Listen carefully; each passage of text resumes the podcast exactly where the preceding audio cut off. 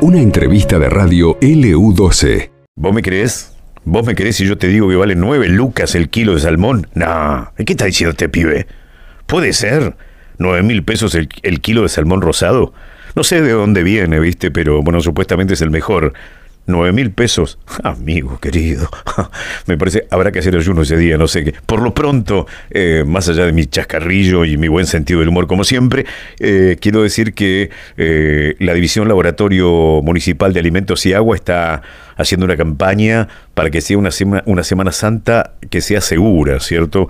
Principalmente a la hora de consumir los alimentos que habitualmente se consumen justamente en esta fecha. La vamos a saludar a Carla Gauna Pigot, que es la jefa de la división. Hola Carla, ¿cómo estás? Buenas tardes, un gusto saludarte.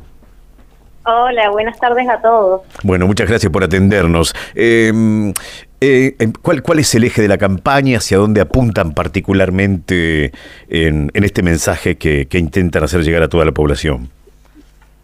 Eh, bueno, nosotros arrancamos con la campaña de Semana Santa Segura eh, desde la semana pasada y surge, bueno, de la División Laboratorio de Alimentos de la Municipalidad de Río Gallego con el fin de brindarle al vecino las herramientas necesarias para hacer la compra seguras, ¿no? y, y para poder reducir las posibles intoxicaciones alimentarias que se dan eh, más que nada en estas fechas ya que los alimentos que se consumen, principalmente los pescados, los camarones, los mejillones, los langostinos, son considerados alimentos de alto riesgo. ¿Por qué? Porque tienen eh, una gran actividad de agua, por su pH y por los nutrientes que tienen disponible para el desarrollo de ciertos microorganismos. Entonces, nosotros arrancamos con la idea, bueno, de darles tips eh, a la hora de comprar y qué es lo que hay que tener en cuenta. En el caso de los pescados, eh, lo principal es el olor. El pescado tiene que tener olor a mar, pero tiene que tener un ligero olor a pescado, no tiene que ser ese olor a pescado fuerte. Y en cuanto a los ojos, tienen que ser brillantes y un poco sobresalientes. A la hora de hacer el fileteado, tenemos que tener en cuenta que las branquias tienen que ser de color rosada y las escamas tienen que estar adheridas al cuerpo. La carne al tacto tiene que ser firme eh, la sangre tiene que ser roja y brillante y la columna vertebral tiene que estar firmemente adherida a los músculos ¿no? del pescado. Cuando no hay que consumir pescados, principalmente nos vamos a dar cuenta si el pescado tiene los ojos hundidos. Si el pescado tiene ojos hundidos, no hay que consumirlo. Ajá. Está, está en mal estado, está en mal estado. Tal cual. Eh, después, eh, los pescados tienen la particularidad de desprender un olor muy similar al amoníaco. Entonces, si es un olor muy fuerte, no hay que consumirlo. Después, en cuanto a las escamas, cuando nosotros hacemos presión eh, sobre el pescado, no tienen que ceder las escamas. En el caso de que cedan, no hay que consumirlo. Claro. Y otro y algo muy principal igual es la sangre. Eh, si es de color marrón, tampoco hay que consumirlo. ¿Y han detectado ustedes, sí, discúlpame, y han detectado ustedes, eh, por ejemplo, eh, una venta sin habilitación? Eh, con, por ejemplo, yo he visto algunos avisos en el Facebook de gente que ofrece pescado, se ve que debe pescar y los ofrece a domicilio. ¿Han detectado estas situaciones ustedes? Sí, tal cual. Lo que estamos haciendo es tratarlo de regularizar de alguna manera eh, abriendo la inscripción de eventuales productores, que eso ya lo hace la parte del Departamento de Bromatología, con el fin, bueno, de, poder regularizar de alguna manera y controlar esta venta clandestina que hay, ¿no? Eso es una de las medidas que hemos tomado, eh, porque de alguna manera hay que controlarlo, pero bueno, nosotros como laboratorio eh, recomendamos que eh, todo lo que sea mercadería y más de estos alimentos que son tan de alto riesgo, hay que comprarlos en establecimientos habilitados. Claro, ¿sí? claro, claro, claro. Bueno, después en el caso del bacalao hay una particularidad, porque el bacalao en sí tiene que tener un aspecto seco. Y no hay que consumirlo si en la superficie del pescado nosotros vemos que tiene puntos rojos o negros. ¿Sí? En esos casos no hay que, no hay que consumirlos directamente. Eh, después, en cuanto a lo que es mejillones, eh, los mejillones están envueltos eh, la parte externa se llama valva, ¿sí? esas valvas, a la hora de comprarlas, nosotros tenemos que verificar que se encuentren cerradas. Porque una vez que nosotros lo, sometemos a cocción, las valvas se van a abrir. ¿Sí? En el caso de que las valvas estén abiertas de alguno de los mejillones que nosotros compramos, si les damos un ligero golpe, se tienen que cerrar.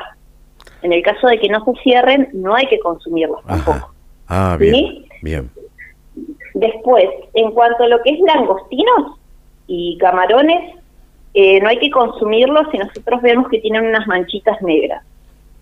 Eh, si desprenden un olor desagradable o si la cabeza se desprende del tronco. No se debería desprender. Entonces, si nosotros vemos que se desprenden, no hay que consumirlos. Y después, en cuanto a lo que es calamares, los, los calamares en sí tienen una piel lisa, tienen una piel suave, son húmedos, eh, tienen que tener los ojos brillantes y salientes, como es en el caso de los pescados, y la musculatura tiene que ser consistente y elástica. Con los calamares hay que tener ojo eh, si tienen manchas sanguinolentas o algún tipo de mancha extraña. En ese caso no hay que consumirlo porque no debería tener. ¿sí? Después, otra recomendación que damos, que, que, es muy común cometer ese tipo de error, eh, cuando nosotros vamos al supermercado, y, vamos no solamente eh, a adquirir este tipo de productos, sino todo lo que es productos congelados, los productos lácteos. Eh, generalmente uno va poniendo en el chanquito lo primero que se acuerda, ¿no? Eh, si nosotros lo primero que hacemos es poner, en este caso, los pescados que nosotros compremos congelados, entre que damos la vuelta al supermercado y llenando el changuito y después la cola que tenemos que hacer para llegar a las cajas, eh, ese pescado ya empieza a perder la cadena de frío. Claro. No, no solamente con esto, sino con los productos cárnicos y con los productos lácteos. Es muy común cometer ese error. Entonces, nosotros recomendamos que ese tipo de productos sean los últimos que ponemos en el changuito. Y a no frizarlo cuando llegas a la casa, a no frizarlo. Claro, hay algo muy importante ahí. Si el pescado ya está frisado, depende si ya perdió la cadena de frío o no, hay que consumirlo. ¿Sí? En el caso de que sean congelados. Los productos que son congelados, una vez descongelados, no pueden volver a congelarse. Bien. ¿Sí? Salvo que hayan salvo que se haya pasado algún proceso de cocción en el medio. Una vez, si el pescado o cualquier tipo de alimentos fue cocinado, ahí sí se puede volver a guardar, pero no se puede descongelar el producto eh, y después volver a congelarlo sin someterlo a ningún tipo de proceso. Bien. ¿Sí? Eso es importante. Y después hay que tener en cuenta eh, los productos que nosotros compremos que sean enlatados. Esto no solamente igual va para el pescado, sino para todo tipo de producto enlatado. Eh, hay que tener en cuenta que no estén abollados. ¿Por qué? Porque todos los productos que vienen enlatados tienen por dentro un barniz sanitario, ¿sí? Si ese barniz sanitario es lo que cubre, digamos, el producto que no entre en contacto con la lata, eh, si es golpeado, si a alguien la lata se le cae, si llega a pasar algo, ese barniz sanitario salta, ¿sí? Entonces, el, el producto entra en contacto con la lata. Entonces, se empiezan a producir reacciones químicas adentro de, del producto y nos pueden causar daño. Por eso hay que tener mucho ojo en eso. En el caso que uno vea en las góndolas, si hay algún tipo de lata golpeada, no llevarla. Hay que automáticamente no, no llevarlo y si puede, eh, pasárselo a algún encargado o alguien que trabaja ahí para que para no correr riesgos, ¿no? No solamente nosotros, sino otra persona que por ahí no lo sabe por desconocimiento y, y bueno, hay que tener mucho ojo con eso, con las fechas de vencimiento, es importante siempre leerlas. Eh, en el caso de que la lata esté, em, esté hinchada, igual no hay que consumirlo porque si la lata está hinchada, puede ser que haya alguna bacteria adentro eh, que esté produciendo gases, porque tenemos distintos tipos de bacterias y hay bacterias que crecen en ambientes sin oxígeno. Mira. ¿Sí? Es muy famoso una enfermedad transmitida por alimentos que es el botulismo y se da mucho en los productos enlatados. Ajá. ¿Por qué? Porque tenemos este tipo de bacterias, algunas que necesitan oxígeno y otras que no. Para los productos enlatados hay una toxina que se puede generar y nos cause botulismo. Claro. ¿sí? Entonces, por eso es importante tampoco comprar eh, productos enlatados que nosotros vemos que las latas están hinchadas y no consumirlos. Ajá. ¿sí? Bien, bien, bien, para tenerlo en cuenta. Entonces, ¿va a haber algún teléfono disponible en caso de tener algún algún reclamo o algo por el estilo, particularmente en algún lugar donde se están vendiendo cosas que no corresponden? Sí, eh, se pueden comunicar por WhatsApp o por llamada. El teléfono del laboratorio es 2966 Sí, 41 84 88. 88. 41, 84, O nos pueden 88. encontrar, sí, o nos pueden encontrar en Paso de los Arrieros 856. Ajá, bien, bueno, perfecto. Ahí, está. Per- perfecto, para tenerlo en cuenta. Entonces, Carla, ¿vos, vos qué consumís en, en vier- el jueves y viernes santo para vos tiene exactamente el mismo significado? Eh, no, no, en realidad no. Pero bueno, yo soy algo muy particular. Yo no puedo consumir pescado porque tengo una alergia alimentaria, así que soy intolerante. Ah, mira, mira, mira. Estás perdonada. Yo estoy perdonada. Yo no directamente no consumo ningún tipo de pescado y derivados. Claro, así mira. que yo en este caso estoy exenta, digamos. Está bien, está bien. Pero bueno, yo, yo decía, yo comentaba recién, le comentaba a la gente que nos escucha que, bueno, hace muchos años la gente por ahí le daba más, respetaba más el viernes que el jueves, ¿no? A la hora de consumir eh, pescado, digo. Ahora ha cambiado mucho. Ha cambiado mucho en qué sentido decís vos? Y porque hay gente que por ahí dice, o como los dos días, o no le dan más importancia a un día que a otro Claro, para mí. claro, también, también.